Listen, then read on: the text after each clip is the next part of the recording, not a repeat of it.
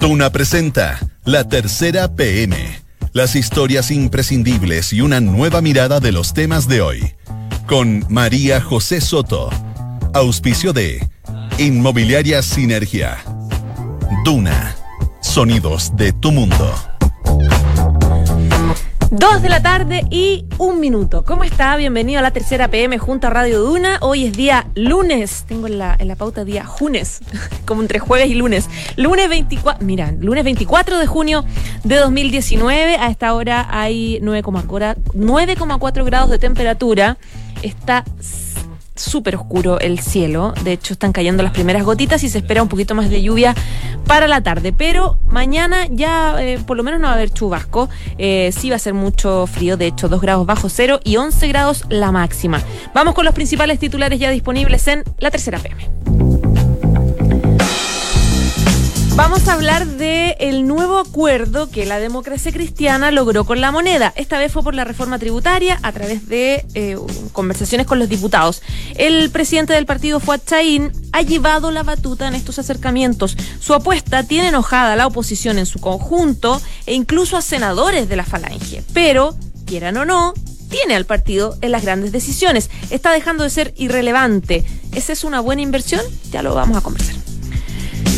Un poco sobre lo mismo, el fin de semana llegó de sorpresa Sebastián Piñera a la reunión que tuvo la DC con Hacienda para el acuerdo. Incomodó incluso a algunos parlamentarios, Lorenzini se fue enojado, dijo que era como un portonazo la presencia del presidente ahí. Y eh, arriba del avión presidencial, Sebastián Piñera tampoco se quedó tranquilo. Se va de viaje a Palestina, ya se fue de hecho, tuvo una escala hace poquito en Madrid, y invitó a la gira a la senadora Jimena Rincón, de la democracia cristiana ahí volvió a pedir ayuda para que salga la reforma tributaria. En ese avión está Paula Catena, que es periodista de la tercera y cuenta todo lo que pasó. Hay una entrevista disponible a Miguel Ángel Aguilera, el polémico y criticadísimo alcalde de San Ramón, el epicentro de las denuncias de irregularidades en el Partido Socialista, las denuncias de redes con el narcotráfico, etc. Él se defiende de todo dice que debieran premiarlo porque logró que el PS sea tan popular en su comuna. ¿Se acuerda usted de esta denuncia de venta de armas ilegal que hizo el comandante en jefe del ejército Ricardo Martínez frente a mil oficiales en el aula magna de escuela militar? Em, que fue todo esto revelado, incluso los audios en un reportaje que hizo el de Clinic. Bueno, se investigó este tema, a ver si era verdad o no. Él nunca esperó que se investigara, él lo estaba solamente mencionando en un foro privado, decía él, y se filtró el audio. Se investigó a propósito de este escándalo que generó, lo hizo la Fiscalía Militar y ya salieron conclusiones. Eran cinco cabos del ejército que compraban armas con su permiso especial para comprarlas, después las notificaban como robadas y terminaban vendidas a bandas delictuales.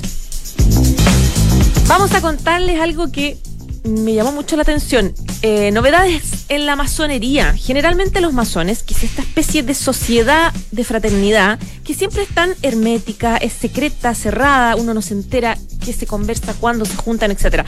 Bueno, parece que ya no será tan así. Van a organizar una especie de Tedeum laico, es decir, se abren a la comunidad, incluso va a ser en septiembre, fecha de Tedeum. Eh, van a invitar autoridades, igual que los Tedeum religiosos.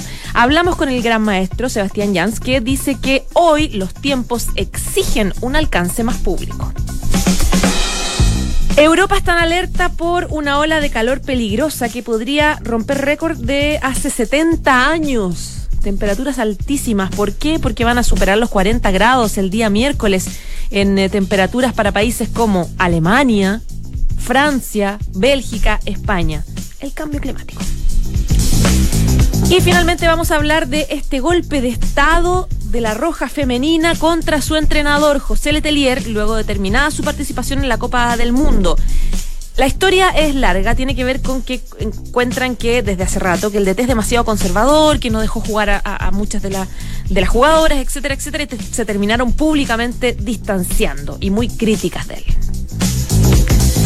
Dos de la tarde y seis minutos. Vamos de inmediato con eh, el primer titular que yo les contaba, que tiene que ver con este acuerdo que se logró el fin de semana entre la democracia cristiana y la moneda por la reforma tributaria, que ha tenido varios coletazos y varios análisis también respecto del rol que está teniendo la democracia cristiana en desmedro, dicen los partidos de oposición. Sebastián Minay, periodista de la tercera PM, está aquí. ¿Cómo estás, Sebastián? Bienvenido. Hola María José, ¿cómo estás? Bien, ¿cómo empezaste Un- tu semana? Ronco. Más, más ronco, sí. Sí, Efect- ¿Tuvo uno apaga dura la luz. cosa el fin de semana o no? Es una manera de decirlo. Un poco intenso. Sí. Pero también. Pero eh, bastante bien. Mira, Ya. yo creo que aquí uno apaga la luz cinco minutos. En política me refiero. ¿no? Ya, No, no, ok, ok, ok. Te estaba preguntando por el No, fin de no, semana. No, no, no. Uno apaga la luz cinco minutos Ya. y se desordena todo, porque de- de- demasiado, demasiadas noticias políticas y este pacto de la mesa de la directiva de democracia cristiana con el gobierno es un déjà vu sobre un déjà vu porque es lo que hemos visto, como tú bien decías, desde el inicio de la gestión de Fuad Chaín.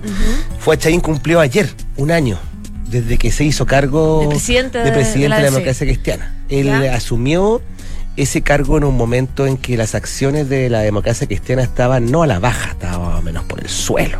Recordemos que este partido venía de una desafortunada aventura donde se había elegido la tesis del camino propio, llevar a Carolina Goich de candidata presidencial, pese a todas las advertencias que se le habían hecho, y le fue muy mal. A ella sacó 5,8 pu- puntos, no llegó a la segunda vuelta. Al partido mal. le fue mal. municipal. En la parlamentaria fueron un pacto separado, una lista separada, ¿te acuerdas? Claro. Fue, una, fue algo parecido a una masacre. Pasaron Sí. de 21 o 22 diputados a 14. Mm. Este, La, la democracia cristiana no sufría un revés así, yo creo que desde principios de la década del 2000, cuando habían tenido un resultado tan malo que tuvieron que recurrir en esa época a una presidencia de emergencia que se la entregaron a, a don Patricio Elwin, que en paz descanse, que con calidad de hombre bueno. Claro. Esta vez esto no pasó, esto, eh, la, la- la- la- la apuesta fallida por el camino propio acarreó una decisión donde se fueron cuadros como los de Mariana Elwin y varios más que apoyaban esta tesis y en medio de ese de, de- de ese- de esa debacle, de ese partido con las acciones muy a la baja, un 2 3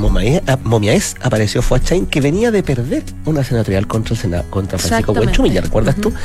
Y él en cierta medida un poco una caricatura que, que, que hacen algunos, si me permite la expresión, es que Chaín eh, tuvo bastante ojo y compró las acciones de la democracia cristiana a la baja. Mm. Y ahí en vez de optar por la tesis del camino propio, que era una, y la otra, que era eh, abrazarse sin eh, eh, abrazar sin reserva a toda la oposición, fue Chaín optó por ninguna de las dos.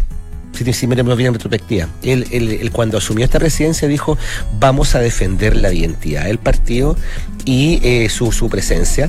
Y la política de alianza la, la vamos a ver después. Eso- contextualicemos un poquito. el favor. Mm. fin de semana, el, la democracia cristiana, o más que la democracia cristiana, eh, en la realidad. directiva los y su, jefe, la- y, su, y su jefe de, de diputados. la directiva de la democracia cristiana y los diputados, que Mm. no es decir los senadores, lograron un acuerdo por la Sí. reforma tributaria con el gobierno y eh, pusieron varias condiciones, la moneda puso otras condiciones, etcétera. Pero llegaron a etcétera. acuerdo. Y de esta forma logra la moneda finalmente tener media firmadita el- el- el- los votos para la reforma tributaria. Mm. Eh, y esto se suma a otros acuerdos que en la misma línea ha hecho la. DC, claro. La DC como que se ha desmarcado un poco de sus socios de la oposición, logrando acuerdos y sentándose por separado con la moneda en acuerdos como el pacto migratorio, Exacto. el 4% de las pensiones, etcétera. Es decir, ellos han tenido en el último tiempo una línea de decir somos oposición, pero somos bastante más efectivos e independientes de la oposición, de la exconcertación del PS, el PPD, del Frente Amplio, lo que sea. Van solitos. Claro, lo que pasa ahí es que como tú muy bien resumiste, lo que pasó con el pacto migratorio fue efectivamente así también con el 4%. Y lo que la, la opción que hizo la democracia cristiana bajo la administración de Chaín, que ni siquiera es diputado, pero él se involucra personalmente en muchas de estas empresas, es tratar de evitar la maldición, la pesadilla, la sombra que siempre ha estado encima del partido. Es ser conse- eh, que- que- que- ¿Te acuerdas cuando decían a finales de los 90 que la democracia cristiana iba a terminar como el partido radical, siendo un partido relevante? Bueno, eso he tratado de Con evitar el Bachelet estuvieron todos Claro. los cuatro años pensando en ese Exactamente, exactamente, un trauma que viene de mucho tiempo. Y lo que ha tratado de hacer la mesa Fuachain es evitar que la democracia cristiana sea relevante, como lo ha hecho con, a pesar de tener pocos diputados, hacer este juego táctico de no salirse de la oposición, pero estar dialogando con el gobierno. Claro. Es que- quedarse fuera del molde de la oposición intransigente o antipatriota que, y, y llegar a acuerdos. Él dialoga, dialogar personalmente. Eh, en el tema del pacto migratorio, recordemos, porque uno podrá tener distintas aprensiones o opiniones de lo que ha hecho Fuad Chain, porque para el resto de la oposición es poco menos que una tradición. El partido, cada vez que se hacen estos pactos, como el de ayer, el Partido Comunista, el Frente Amplio, dicen, bueno, ya no se puede confiar en ellos. El Partido Socialista también. El Partido Socialista no creo que esté en condiciones para estar reclamando ahora en su propia guerra Tienen civil. un, tienen un problemita interno, Claro, pero, pero, pero, pero si nos fijamos bien, el resto de la oposición no puede tirar el mantel porque ya en unos meses más van a tener que empezar a conversar el tema de las municipales. Entonces Chaín, sabiendo esto, ha jugado a hacer esta postura que para algunos puede ser ambivalente, pero para que él es esencialmente práctica. Han privilegiado la unidad, la relevancia, antes de que la unidad de la oposición. Es una cosa sa- arriesgada. Y sabes lo que pasa que en la práctica, si uno cuenta los hechos, cosas concretas que han ido pasando, más que expectativas, etcétera, Mm. la democracia cristiana igual ha logrado cosas, como por ejemplo sacar a las AFP de este 4% nuevo que se va a cotizar. Ellos lograron eso, es una condición que Fue una lograron. tira y afloja que se demoró. Y que salió. Acuérdate que José Antonio Cas casi, casi incendia una pradera diciendo cómo es posible que la democracia Claro. cristiana tenga sartén por el y, que, mango. y hizo que, claro, que, que la derecha, que la UDI, que todos dijeran, oye, pero que esto Sí, estamos, estamos acá medio secuestrados por la izquierda, etcétera. Bueno, esa es que no, se, no, no fue la izquierda, No, fue, pues, la, democracia democracia cristiana. cristiana, exactamente. Claro. Y lo otro, ahora, por ejemplo, que están negociando la reforma tributaria, ellos aceptaron la integración, pero como condición están poniendo eh, eh, eliminar la contribución a los adultos mayores. Y uno piensa, es que si se logra eso, Mm. eh, el aporte es histórico que estaría haciendo la DC. Entonces, en la práctica Sí. da la sensación de que la DC Consigue cosas. está consiguiendo cosas. Bueno, digo. tenemos que ver si. Valga la- es, es muy interesante ese punto que tú haces, pero eh, no, no, no, no, no, no permitamos que nuestros auditores olviden de que este pacto aún debe hacerse carne. Claro. Porque claro. esta semana no hay congreso, semana regional, y semana regional significa un poco también apaguemos la luz, porque Sí. todos se van a conversar, a negociar, y después llegan al Exacto. congreso, tienen que llegar las indicaciones, tiene que votarse todo, pero, y, pero efectivamente, y además, el presidente de la democracia cristiana tiene que también salvar una, un- un- un- una trinchera, que es qué va a pasar con sus senadores, que suelen ser Claro. mucho más reticentes a firmarle un cheque en blanco cada vez que hace un acuerdo con el gobierno. Yo ya estuve conversando en la mañana con la jefa de senadores de la democracia, democracia cristiana, Yana Proboste. Ya, no, mm, que ella es un hueso duro de roer. No, tiene su perfil bien marcado la senadora Proboste, al igual que el senador Pizarro, al igual que el senador claro. Otro cuento de la senadora Goich, cuyas, cuyas, cuyas inclinaciones suelen confluir un poco más con la del presidente del partido. Pero la senadora Proboste me decía, eh, no, no se- no- se entiende que se busque la identidad votando con la derecha. Entonces, Mm. ahí hay un conflicto que no se va a resolver, pero como quiera que sea, eh, la dirigencia, la- la- esta línea, esta arriesgada apuesta que ha hecho la directiva de Fuad Chaín, que acaba de cumplir un año, y que se juega una nueva prueba con esto, ha conseguido por lo menos que su partido no sea relevante. Otra cosa es que esto se traduzca en un pacto electoral y un pacto municipal que le permita a ADC tener esa misma influencia en el Congreso en, en terreno ya. Claro, claro. Bueno, está interesante la cosa. Muchísimo. Y está muy interesante el rol que está haciendo la democracia cristiana. Vamos a ver, como dices tú, qué, qué resultados concretos puede ir teniendo. Muchas gracias, Sebastián Minay. A ti, María José, cuidado cuando se apaga la luz. Chao, chao. Estás en la tercera PM con María José Soto.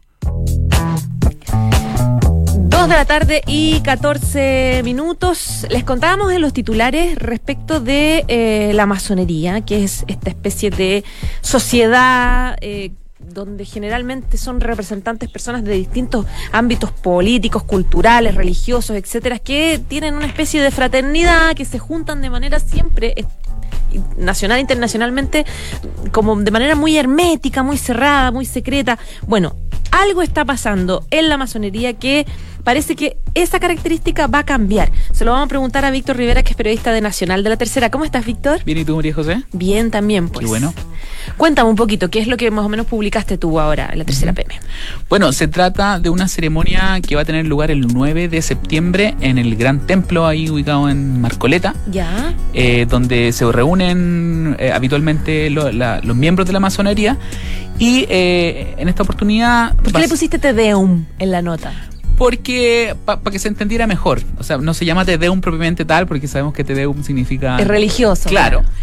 Pero, Pero es eh, la misma fecha. Pero es, como- es la- es por es la misma fecha y también tiene que ver con el tipo de instancia que es, ¿no? Porque los TDEUM reúnen a las máximas autoridades del país, Claro. es algo público, esas son, que, que son las características que va a tener este evento que se llama Fraternitas. Ya.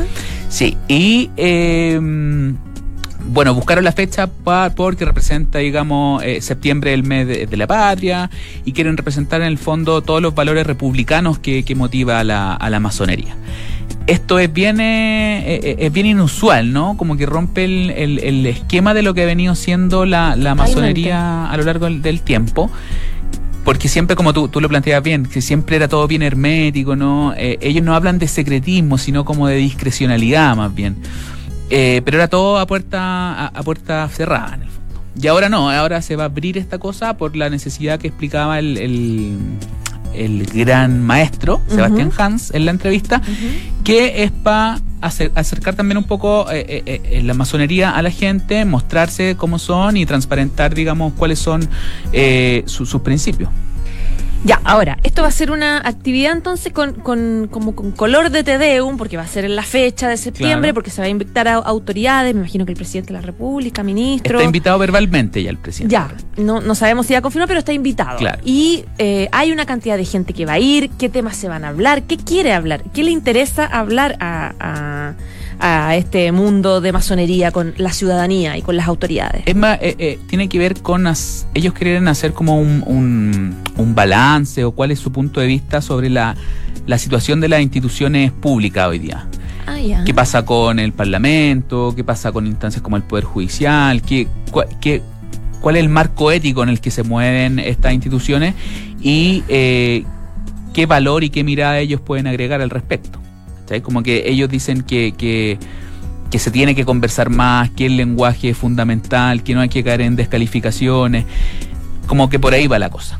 Ya, es decir que va a tener un formato también de que en el fondo el gran maestro va a hacer una gran exposición. Claro, claro, exacto. Ya, donde Se se, van- a pasar punto por punto, que es parecido, digamos, a, a los TD. A ustedes, Claro. exacto. Y por ahí van a, van, van a plantear todos esos temas, están invitados todas las autoridades, como te decía, miembros de la iglesia también van. Eh, dice que va a ser un evento transversal.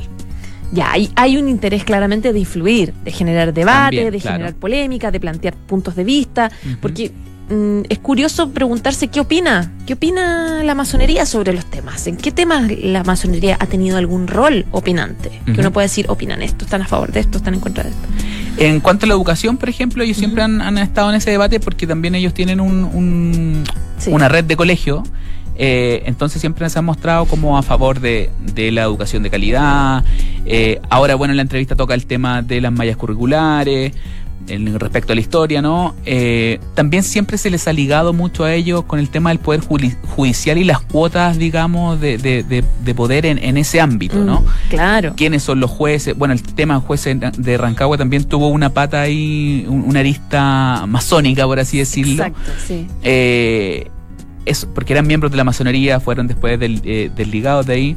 Eh, y, y- eso, siempre se le ha vinculado el tema del Poder Judicial. Ellos dicen que no, que lo descartan eso, que representan el 0,07 de, de la membresía el, el tema de los jueces y los abogados, que tienen más participación en otro ámbito. Claro, es que eso, eso te iba a preguntar. No sé si el gran maestro eh, Sebastián Hans hace un poco cargo, y no sé si lo va a plantear en esta reunión tan pública, del cuestionamiento que se ha hecho a la masonería y que tiene que ver con, con estas redes que siempre uno sabe que, Claro. que existen de eh, este personaje es masón, así que vamos a conseguirle pega en esta, va a entrar a esta universidad, va a hacer esto.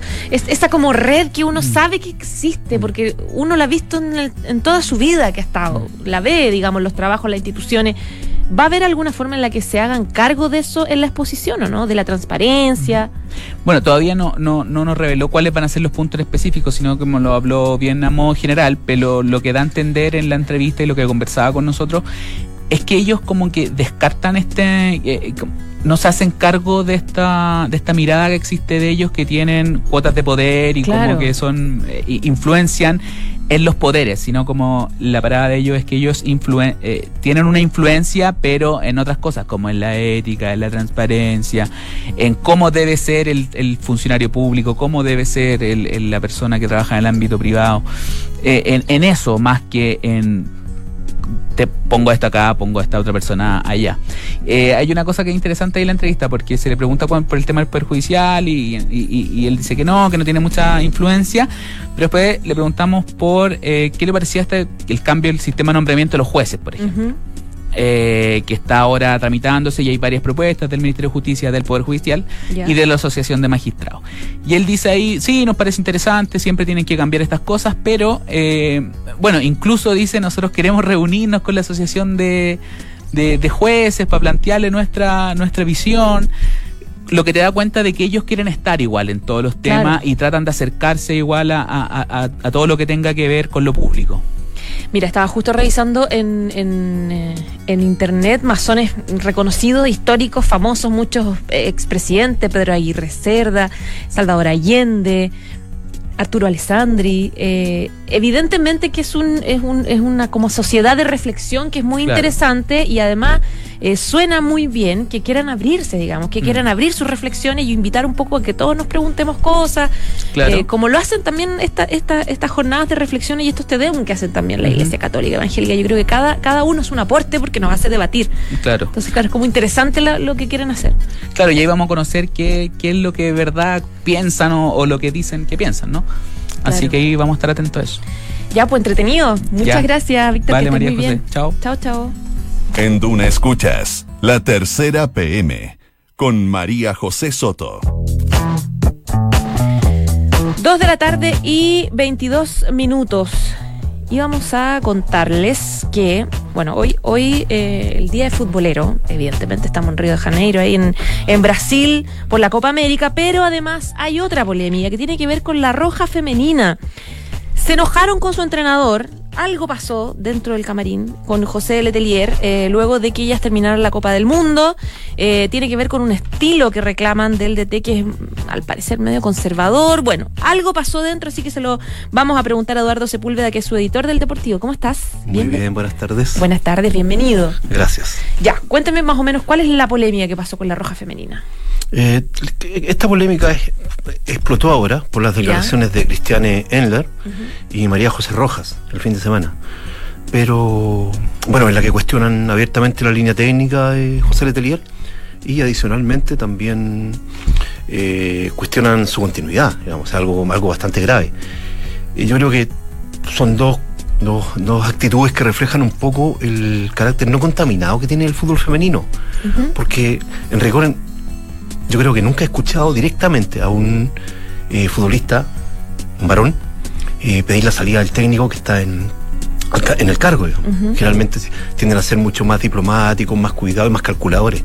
Aquella simplemente no calculó.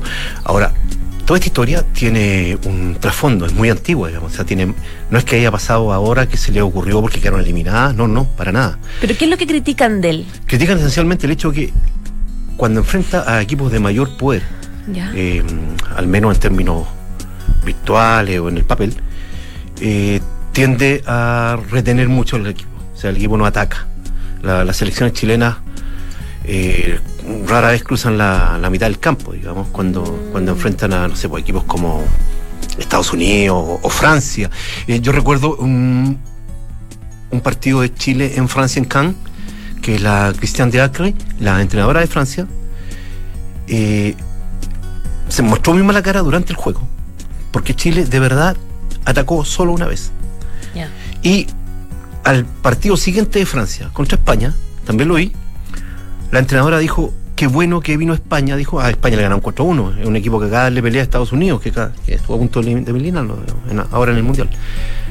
Y dijo, qué bueno porque dijo, ellos vinieron, ellas vinieron a proponer algo, no así no así lo quiso Chile, claro, que simplemente vino a refugiarse y simplemente intentó no jugar al fútbol y que nosotros tampoco lo hiciéramos.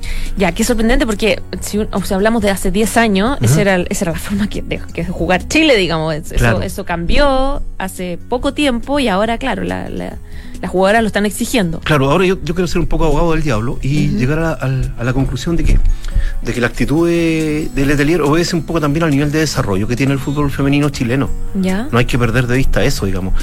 Yo te aseguro que, que de las seleccionadas de Estados Unidos o de Suecia o Noruega, probablemente sus abuelas ya jugaban fútbol de alguna manera, digamos. En cambio, en la mayoría de, estos, de, de, estas futbolistas de la selección chilena son las primeras futbolistas de sus familias. Claro. Entonces no hay que, no hay que perder de, la perspectiva al respecto. Tú dices que igual tiene que ser un proceso más lento, un poco más, conservador. Entonces es, entendible que de repente tome sus precauciones porque no, no sé, puede pasar lo que le ocurrió a Tailandia que que no sé, le anotaron 13 goles. Ahora Tailandia hay que decirlo, se refugió y le anotaron 13 goles iguales. Ahí de hecho, Tailandia es un fútbol, yo diría, mucho menos desarrollado que Chile. Mira, me recuerda la Fran Ravizza que está aquí ¿Mm? detrás de, los micrófonos, que recuerda que Letelier era arquero y que era esperable que su equipo sea, por lo tanto, defensivo.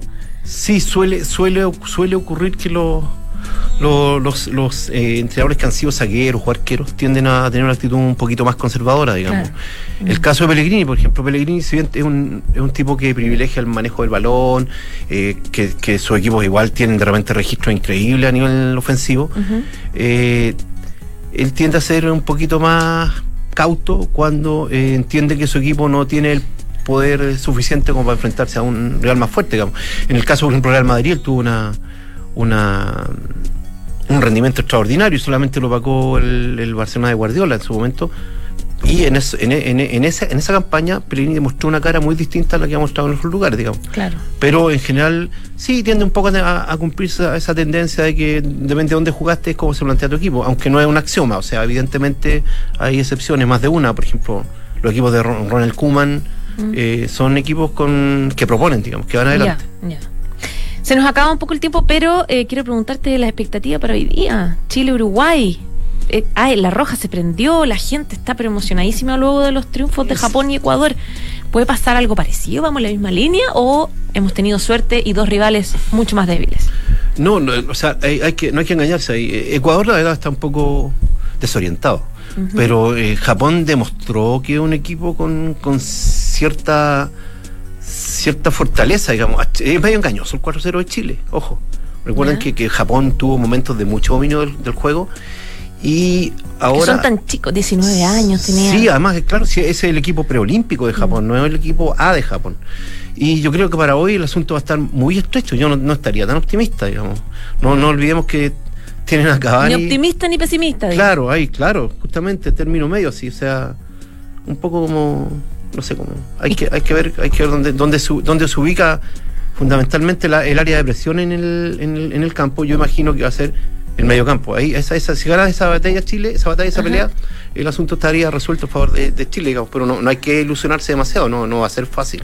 ¿La formación será la misma más o menos de que fue la misma, se repitió en el juego? Sí, sí, en, general, eh, en general tiende a, mantener eh, formaciones ruedas ah, en, en, las instancias de mayor seriedad, digamos, en esta. Pero por ejemplo, en, los, él ya se cansó de hacer experimentos, digamos. O sea, la mejor prueba es que si tú te fijas, el equipo que debutó en la Copa América eran ocho titulares de la Copa América anterior. Y solamente faltaban tres, dos de ellos por veto, que era el arquero Bravo y, y, Marcelo, Marcelo, ah, el, ex eh, volante de la U, Marcelo Díaz, digamos. Cuando, cuando, entonces, ya te das cuenta ahí que de los de los 11 eran en, rigor eran 10 los que podrían haber sido titulares en el momento. Entonces, no no cambió mucho la cosa, la renovación es más bien un, un leitmotiv o una declaración de principios que, mm. que, algo que efectivamente vaya a ocurrir, digamos, o está ocurriendo. ¿Cómo está la selección uruguaya? Que, que por cierto, ¿qué fue el arquero el que planteó un poco que era como engañoso, medio regalado el triunfo de Chile con, con Japón? Claro, claro. No, en el, en el fondo era él, él como que ninguneó Japón, Muslera. Claro, Pero después se dio cuenta en que no, no, que después, después le contó a él. Claro. no era tan sencillo, no era tan sencillo, ¿no? Y en general los, uruguayos tienen un, un plantel consolidado y súper experimentado. O sea, mm. en este equipo hay hay, hay peso, digamos. Eh, va a ser una buena prueba. Así que aquí vamos a ver realmente lo que, lo que, lo que pesa Chile. Esta, esta noche, no antes. Ya, con un, con un relativo par, dices tú. Claro, absolutamente. No, yo no diría relativo siquiera, un par, derechamente. claro. Ya, pues entretenido. ¿A qué hora es? Eso es a las 19. A las 19 horas. Ya, pues Eduardo, muchísimas gracias. De nada, pues. Que estés bien. Chao, chao. Chao, chao. Saludamos a Sinergia Inmobiliaria que piensa en cada proyecto de casa o departamento como si fuera único, la distribución de los espacios, diseño vanguardista y terminaciones que encantan. Sinergia Inmobiliaria, espacios bien pensados, conócelos en isinergia.cl.